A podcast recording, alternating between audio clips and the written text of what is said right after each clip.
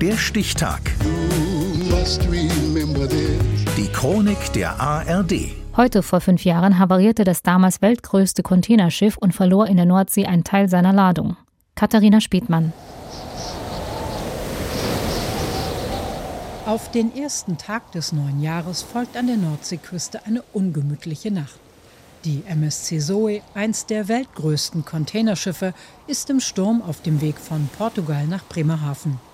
Die Mannschaft überprüft, ob alle Container noch ordentlich befestigt sind. Große Wellen schlagen von Backbord gegen das Schiff. Die MSC Zoe rollt. Sie schaukelt um ihre Längsachse von einer Seite auf die andere. Gegen 23 Uhr kurze Zeit so heftig, dass auf der Brücke Gegenstände durch die Luft fliegen, unter anderem der Drucker. Gegen 1 Uhr morgens stellt der Kapitän fest, dass hinter der Brücke Container umgefallen sind. Einige ragen über die Bordwand. Wenig später stürzen erneut Containerstapel zusammen, Container fallen ins Meer.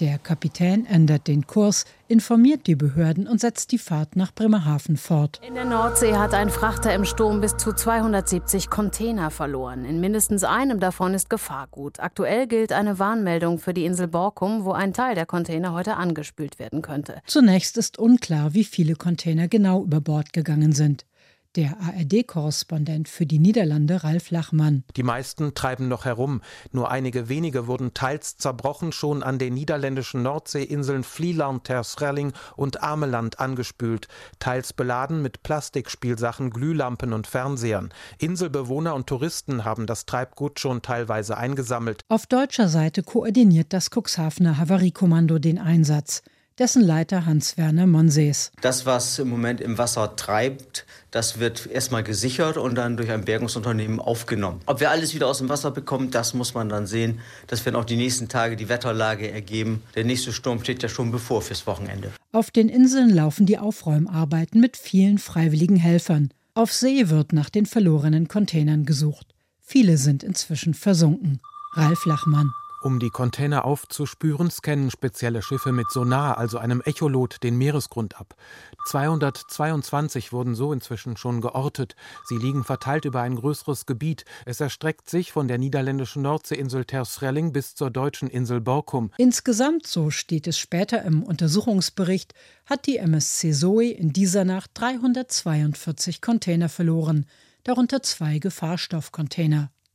Die Ladung sei einer enormen Beschleunigung ausgesetzt gewesen, als sich das riesige Schiff wie eine Art Hochhaus auf See aus seiner Schräglage wieder aufrichtete.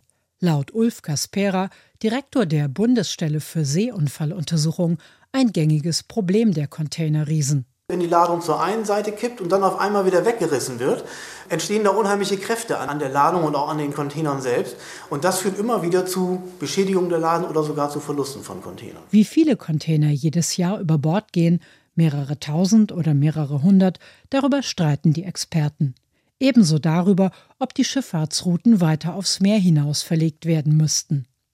Der Trend zu immer größeren Containerschiffen hält auch nach der Havarie der MSC Zoe am 2. Januar 2019 an. Heute vor fünf Jahren. Der Stichtag. Die Chronik von ARD und Deutschlandfunk Kultur. Produziert von Radio Bremen.